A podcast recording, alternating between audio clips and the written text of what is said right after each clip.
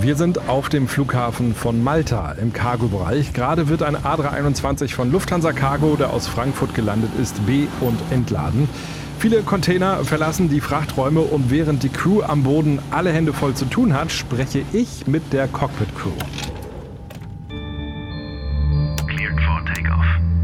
Luftraum, der Podcast von Aero Telegraph mit Christopher Scheffelmeier. Willkommen zum zweiten Teil. Wir schauen auf den A321 in der Frachtversion, die die Lufthansa Cityline für die Konzernschwester Lufthansa Cargo fliegt. Das ist ein A321 P2F, also Passenger to Freighter, ein umgebautes Flugzeug. In der ersten Folge habe ich mit dem Programmleiter gesprochen. Das war sehr interessant. Falls ihr es noch nicht gehört habt, ich würde es nachholen. Aber diesmal sind wir im Flugzeug. Ich bin zu Gast bei Kapitän Arne Holz. Das ist auch der Flottenleiter A320 bei Lufthansa Cityline. Rechts neben ihm sitzt Co-Pilot Michael Maurer.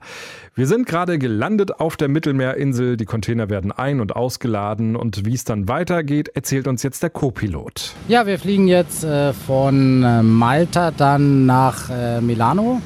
Starten hier raus Richtung Nordwesten, werden dann gleich äh, leichte Rechtskurve machen, direkt über Sizilien drüber. Ähm, Flugzeit haben wir aktuell äh, geplant, circa eine Stunde 45. Sollte ziemlich direkt gehen. Wir erwarten auch keine Wettervorkommnisse auf dem Weg. Ähm, das geht eher Richtung Norden dann wieder weiter, später auf unseren nächsten Flug. Und dann werden wir in äh, Milano wieder landen und haben dann eine Stunde 15 Turnaround. Dann geht es wieder weiter nach Frankfurt. Wie viel Gewicht hast du jetzt äh, mit an Bord? Wir haben jetzt aktuell wenig Gewicht von Malta nach Milano eingeladen. Das sind circa zwei Tonnen. Na, das ist eigentlich das, was äh, an Fracht wieder von Malta mit nach Frankfurt dann weitergeführt werden soll. Ähm, wir haben relativ viel Gewicht, 16 Tonnen von Frankfurt hier mit nach Malta gebracht und werden dann nach Milano eben nur zwei Tonnen mit weiternehmen. Das haben wir wirklich gesehen. Der Frachtraum war eben gerade wirklich voll. Also eine Menge kleine Transporter, die jetzt hier die ganzen Paletten äh, wegbringen. Wisst ihr, was an Bord gewesen ist? Ja, das waren ähm, viel Pharmaindustrie, also Medikamente tatsächlich und auch Ersatzteile für den Schiffsbau ähm, haben wir erfahren, dass da relativ viel hier nach Malta gebracht wurde. Und auch viel ähm, Ersatzteile für den Maschinenbau, das hier in Malta gebraucht wird. Dann wollen wir jetzt Arne, äh, erstmal der Kapitän, der jetzt hier zu Wort kommt, wollen wir jetzt nochmal über das Flugzeug noch mal ein bisschen reden. A321 ist wahrscheinlich jeder von uns schon mal geflogen, aber eben diese Frachterversion gibt ja doch so ein paar Unterschiede. Zunächst mal kann man festhalten, das ist ein Airbus A321. Der ist in seinem früheren Leben auch als ganz normale Passagiermaschine geflogen, viele Jahre in unterschiedlichen äh, Fluggesellschaften und wurde dann quasi gekauft, um speziell für diese Frachtoperation umgebaut zu werden. Dabei werden die Sitze, Sitzreihen ausgebaut und auch alles, was man sonst so aus einer Passagiermaschine kennt, ähm, die Gepäckfächer über den Köpfen, ähm, all solche Sachen äh, werden hier ausgebaut. Dafür wird ähm, der Unterboden verstärkt und mit einem äh, speziellen äh, Ladesystem versehen, sodass man diese Paletten dann in dem Hauptrumpf platzieren kann. Die Gepäck-Compartments, ähm, die das Passagierflugzeug hatte im Unterbodenbereich, die sind auch unberührt, die sind nach wie vor in Betrieb. Auch da werden Paletten äh, verladen. Und äh, um möglichst viel Fracht mitzunehmen, ist äh, dann hier auch äh, die Galley entfernt worden. Die hintere Galley mit den äh, Toiletten ist komplett entfernt worden. Und äh, hier vorne im vorderen Bereich des Flugzeuges hat man ähm, eine sogenannte Cargo Barrier eingebaut. Das ist eine relativ äh, starke Konstruktion, die den Frachtraum von dem, vom Cockpitbereich äh, abtrennt. Äh, das Ganze ist ein bisschen nach vorne gewandert, um noch mehr Platz für die Fracht zu haben. Dadurch haben wir hier vorne ein bisschen äh, weniger Platz, als man das von einem Passagierflugzeug gewohnt ist. Es wurde auch die Haupteingangstür komplett entfernt und äh, stattdessen eine kleine Crew-Eingangstür hier vorne installiert, ein bisschen weiter vorne, da wo bei einem Passagierflugzeug typischerweise die Toilette ist. Das war mir ehrlich gesagt gar nicht so bewusst. Also wenn man das Flugzeug von außen sieht, achtet man gar nicht so auf die Tür. Das ist ja schon ein deutlicher Unterschied, weil wirklich kleiner und ja, man, man rennt im Prinzip durchs Klo. Also zumindest da, wo das Klo sonst wäre. Ja, genau. Man muss tatsächlich so ein bisschen den, den Kopf einziehen. Äh, auf die Ferne sieht die Tür relativ normal aus. Das ist aber jetzt dann wirklich nur so eine Einstiegsluke, weil die eben auch nur für das äh, Cockpitpersonal gedacht ist und gar nicht für Passagiere. Ähm, die hat auch eigentlich eine sehr einfache Funktion. Das ist wirklich wie so eine Haustür gemacht. Die hat wirklich nur so zwei Scharniere an der Seite und einen Verriegelungsmechanismus. Also das, was man von anderen Flugzeugtüren kennt, äh, mit äh, komplexen äh, Öffnungsmechanismen und vor allen Dingen mit einer verbauten Rutsche. Das ist hier alles entfernt. Ähm, dafür haben wir stattdessen so Rettungsflöße äh, an Bord ähm, für den unwahrscheinlichen Fall, dass wir irgendwo auf dem Wasser landen müssten.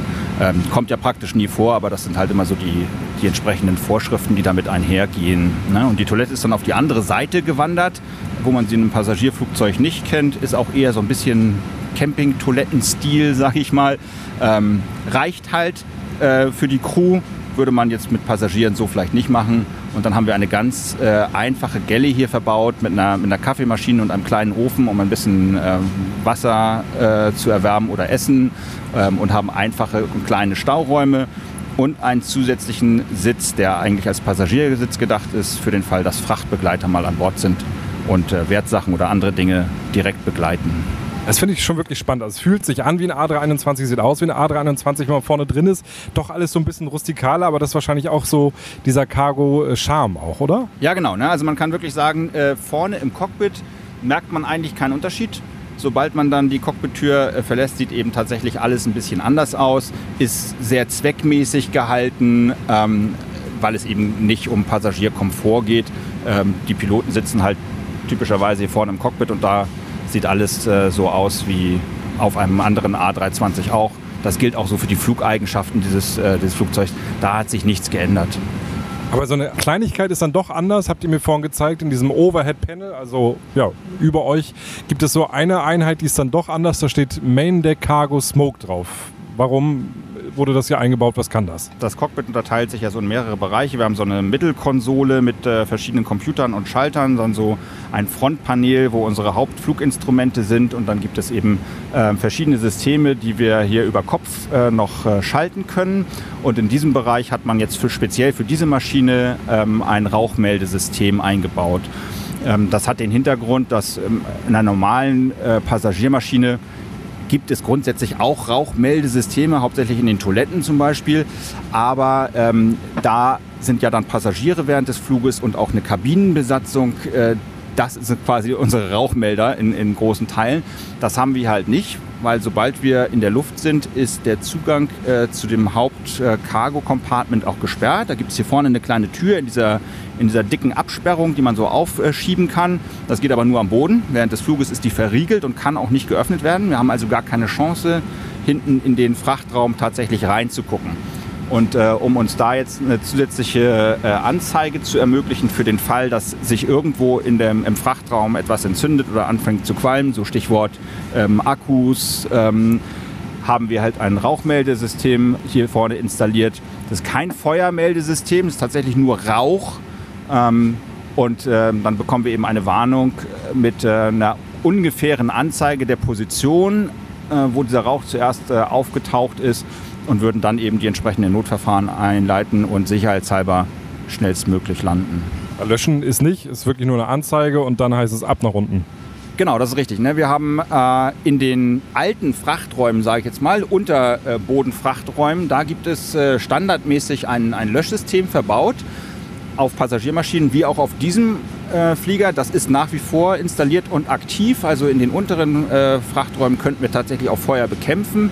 In dem äh, Haupt-Cargo-Compartment äh, ist das nicht vorgesehen. Soweit ich weiß, übrigens auch nicht bei anderen äh, Frachtmaschinen. Das ist gar nicht so eine Besonderheit jetzt von diesem A321. Also auch ähm, große Maschinen, also 777, die als Cargomaschinen unterwegs sind, haben typischerweise im Cargo-Compartment nur eine Rauchwarnanlage. Wie ist denn das bei Lufthansa Cityline? Kann jeder Pilot, der Passagiere fliegt, auch dieses Flugzeug fliegen oder gibt es noch eine kleine äh, Schulung? Muss man irgendwie nochmal was unterschreiben, dass man sich das da oben angeguckt hat, dieses Main Deck Cargo Smoke, äh, diese kleine Einheit? Ja, das ist tatsächlich eine Besonderheit der Lufthansa Cityline, wenn man so will. Äh, typischerweise fliegt man als Pilot entweder Passagiere oder Fracht, weil es dann häufig auch andere Flugzeugmuster sind, die da zum Einsatz kommen. Äh, hier ist es jetzt eben ein A321, der fliegt wie ein anderer A320, auch mit, mit Gästen ähm, und gehört damit zu dieser A320-Familie, für die man als Pilot eine ähm, umfassende Musterberechtigung erwirbt. Und so haben wir bei der Cityline den Weg beschritten, eben keine designierten Crews auf diese Frachtflüge äh, zu setzen, sondern alle Piloten und Pilotinnen bei uns, die äh, Passagiermaschinen fliegen, A320-Familie, äh, fliegen auch diese Frachter. Viele von uns sind äh, in Frankfurt in der Nähe stationiert und ähm, requesten das auch, ähm, weil sie das äh, ganz abwechslungsreich und nett finden. Ähm, so kann sich da ein bisschen jeder raussuchen, äh, was er gerne hätte. Natürlich gibt es hier ein paar kleine Unterschiede, wie zum Beispiel eben dieses Rauchmeldewarnsystem und auch die Bedienung der Galley, sage ich mal. Und das kann man dann aber in so einem Flugbetrieb mit einer entsprechenden Veröffentlichung ähm, abdecken, die die Pilotinnen und Piloten erhalten haben. Ähm, die zeichnen sie dann auch quasi ab. Äh, es gibt nochmal ein spezielles Türtraining, äh, scheint so ein bisschen übertrieben, ging uns auch so ein bisschen so, ist eine behördliche Vorgabe, dass diese Tür also einmal geöffnet und geschlossen werden muss, weil sie von den normalen Türen abweicht. Mutet hier einfach ein bisschen komisch an, weil es einfach eine Tür ist, die im Prinzip funktioniert wie eine Haustür. Äh, aber tatsächlich äh, mussten die Pilotinnen und Piloten hier äh, in Reihe antanzen und einmal die Haustür auf und wieder zumachen. Das hat jeder geschafft. Das hat jeder tatsächlich geschafft. Ja, da sind uns keine Fehler äh, bekannt geworden. Aber das ist tatsächlich auch ein äh, enormer organisatorischer Aufwand, äh, die Crews dafür freizustellen, ähm, das zu organisieren. Das haben wir dann gemacht, wenn die Maschinen in, in München oder in Frankfurt halt am Boden standen. Ähm, dann haben wir immer so Gruppen von 20, 30 Leuten zusammengetrommelt, ähm, die dann initial einmal diese Tür auf und zu machen äh, mussten. Und danach konnten wir dann äh, mit den Behörden glücklicherweise vereinbaren, dass jetzt ein äh, Pilot, der erfolgreich diese äh, Campingtür einmal auf und zu gemacht hat, einem anderen Piloten, äh, der das noch nicht gemacht hat, das quasi zeigen darf. Wir haben also jetzt so ein Multiplikatorensystem im Moment noch in Betrieb. Ähm, aber tatsächlich mussten wir sogar ähm, ein, ein sogenanntes Mockup, also eine Trainingstür äh, entwerfen. Das kostet dann immer gerne mal einen mittleren fünfstelligen Betrag. Da kann man sich also durchaus auch mal einen Kleinwagen von kaufen. Ähm, das ist jetzt angefertigt worden, steht jetzt in unserem Trainingszentrum und äh, in Zukunft wird es dann so sein, dass die äh, Kolleginnen und Kollegen, die in die regelmäßigen jährlichen Schulungen gehen, so Evakuierungsschulungen, ähm, dann äh, in diesem Zusammenhang einmal diese Tür auf und zu machen und damit quasi nachweisen, dass sie das nach wie vor können. Ja. Das ist mal Wahnsinn, ne? was so dranhängt in der Luftfahrt. Ne? Das sind manchmal so kleine Stellschrauben. Ich meine, das System ist sicher, am Ende hat Sicherheit nun mal ihren Preis, aber manchmal ist es schon erstaunlich, äh, was, für, ja, was das manchmal so für Geschichten dann mit sich bringt. Ja, genau. Also das äh, einfach nur das Flugzeug von A nach B fliegen wäre wirklich eine schöne Sache. Äh, und für viele Crews ist es das dann ja tatsächlich auch. Ähm, aber du hast es jetzt ja selber auch gerade schon mitgekriegt, was auch auf einem normalen Flug so an Papierkram und organisatorischen äh, zu leisten ist. Äh, das sind häufig nur Kleinigkeiten wie so ein technisches Logbuch äh, abzeichnen oder eben hier so ein Tankzettel. Ähm, aber es ist tatsächlich, äh, wenn man da mal ein bisschen tiefer reinschaut, äh, in die Zulassungskriterien und in die behördlichen Schnittstellen nach wie vor so, dass das ein, ein wahnsinniger Kosten- und Komplexitätstreiber ist, die entsprechenden Vorschriften korrekt einzuhalten, nachzuweisen. Ähm, da glaubt einem ja auch keiner, dass das jetzt alle gemacht haben. Das muss man natürlich auch auf irgendeinem Zettel haben. Äh, und äh, wir sind schon immer ganz glücklich, wenn es dann nicht Papier ist, sondern das wenigstens elektronisch geht. Michael, wenn wir jetzt mal diesen Flug uns heute angucken, von Frankfurt geht es nach Malta, dann weiter nach Mailand, dann zurück nach Frankfurt. Dieser Umlauf, was unterscheidet den von einem Passagierumlauf, also das, was du sonst so fliegst? Ja, die größten Unterschiede sind tatsächlich eigentlich das Drumherum. Das reine Fliegerische unterscheidet äh, im Endeffekt gar nicht viel. Ähm, Im Cockpit äh, machen wir alles genauso, wie wir es mit Passagierflugzeugen auch machen. Ähm, das Ganze drumherum ist ein bisschen anders. Es fängt morgens schon an, wenn wir uns zum Cockpit-Briefing äh, zusammentreffen. Machen wir kein Kabinenbriefing natürlich, wir haben keine Kabine dabei.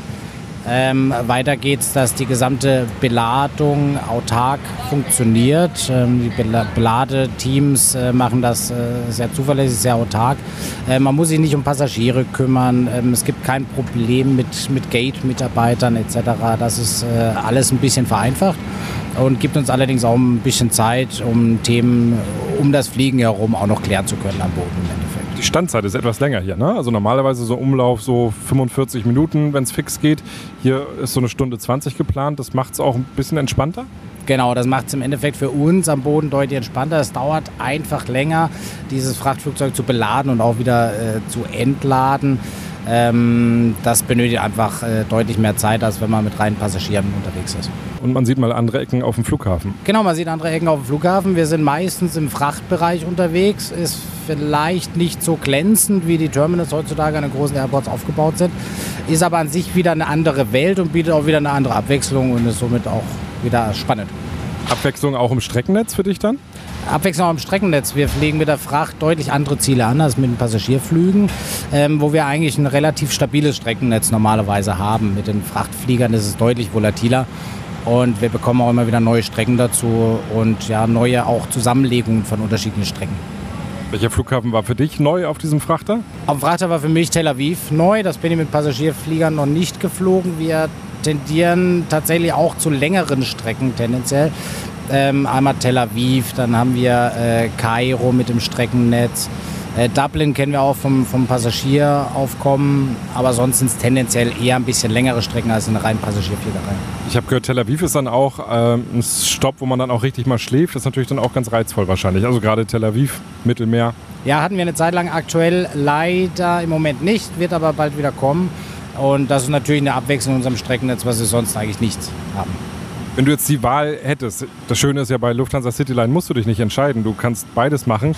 Aber wenn du jetzt richtig dich entscheiden müsstest, Passagiere oder Fracht, wofür würdest du dich entscheiden? Das Schöne ist, ich muss mich tatsächlich nicht entscheiden. Und Aber jetzt musst du es ja. Jetzt muss ich mich entscheiden. Tatsächlich, ich würde trotzdem die Passagierfliegerei der Fracht vorziehen. Es hat beide seine Vor- und Nachteile. Ähm, ich genieße aber trotzdem auch mit anderen Kollegen weiterhin unterwegs zu sein. Ähm, ja, einfach mehr Kollegen mit dabei zu haben. Auch die Ziele äh, unterscheiden sich doch noch mal ein bisschen. Man hat mehr Übernachtungsaufenthalte, das finde ich auch schön. Ich würde mich tatsächlich für die Passagierversion äh, entscheiden. Und großer Unterschied natürlich auch, das Essen müsst ihr selbst machen und der Kapitän Arne hat das vorhin schon gemacht, zumindest vorbereitet, soll denn jetzt glaube ich auf dem nächsten Flug soll es das Essen dann geben. Äh, wie ist das für euch, wenn ihr euch selbst versorgt? Ist das eigentlich auch mal ganz schön, wenn man es selber entscheiden kann, wann, wie und so? Ja, so wie Michael das gerade schon gesagt hat, ne, dass äh, diese Cargo-Fliegerei ist eine schöne Abwechslung zu dem, was man normalerweise macht. Es äh, gibt auch Pilotinnen und Piloten, die totale Cargo-Fans geworden sind, äh, sowohl bei der Cityline als auch natürlich überhaupt in der Fliegerei. Auch bei der Lufthansa Cargo äh, fühlen sich die Leute ja sehr wohl. Ich würde mich tatsächlich auch eher für die Passagierfliegerei entscheiden, dass das Crewlife außenrum ähm, und mit mehreren Leuten in Kontakt zu äh, treten, ähm, finde ich wertiger nichtsdestotrotz ist es halt auch mal spannend, äh, wenn man sich darauf einlässt, hier sich so ein bisschen selbst zu versorgen mit, mit sehr einfachen Möglichkeiten. Ähm, es ist gar keine richtige Kaffeemaschine verbaut, sondern eigentlich nur so ein Wasserkocher, wenn man so will. Äh, und darüber ist ein kleiner Ofen, der aus Sicherheitsgründen auch gar nicht wärmer wird als 70, 80 Grad. Das reicht also gerade so, um, um ein Essen äh, tatsächlich auf Esstemperatur zu bringen.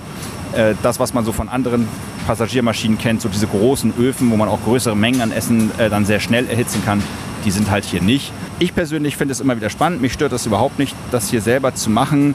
Ähm, und auch wie Michael gerade schon gesagt hat, die Umläufe sind auf eine besondere Art auch irgendwie ein bisschen entspannend. Äh, Passagiere ähm, bedeuten halt auch immer Anschlussflüge, häufig mehr Stress, deutlich mehr Zeitdruck.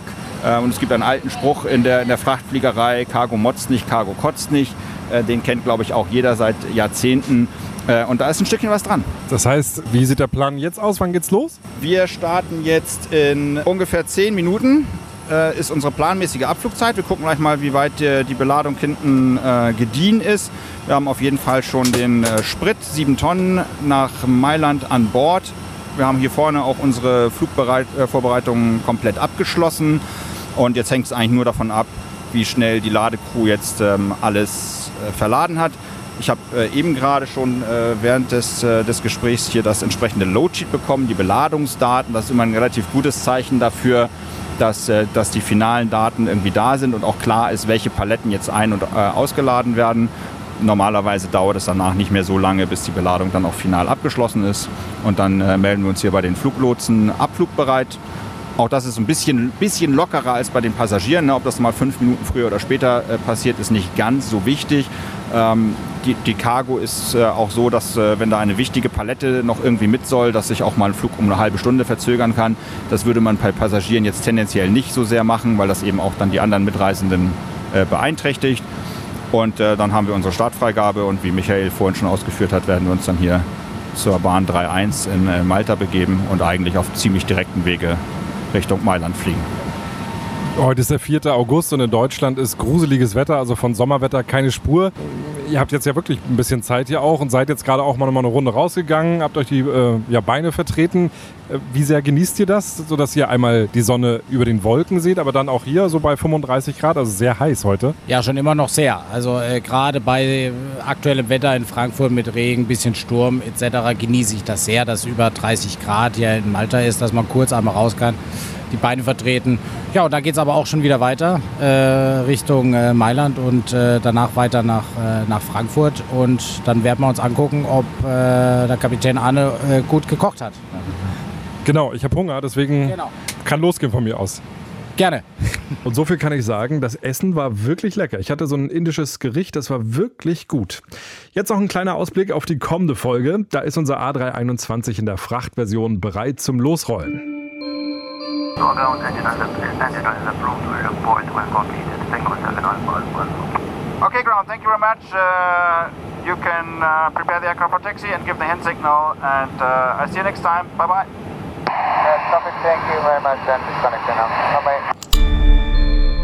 Seid also beim nächsten Mal wieder mit dabei. Wenn es euch gefallen hat, abonniert diesen Podcast und empfehlt ihn gerne weiter. Bilder vom Airbus Frachter gibt es bei Instagram. Auch da ist Luftraum für euch am Start. Folge 3 zum A321 Frachter von Lufthansa in zwei Wochen. Bis dahin euch eine gute Zeit. Luftraum, der Podcast von Aero Telegraph mit Christopher Scheffelmeier. Parking brake set.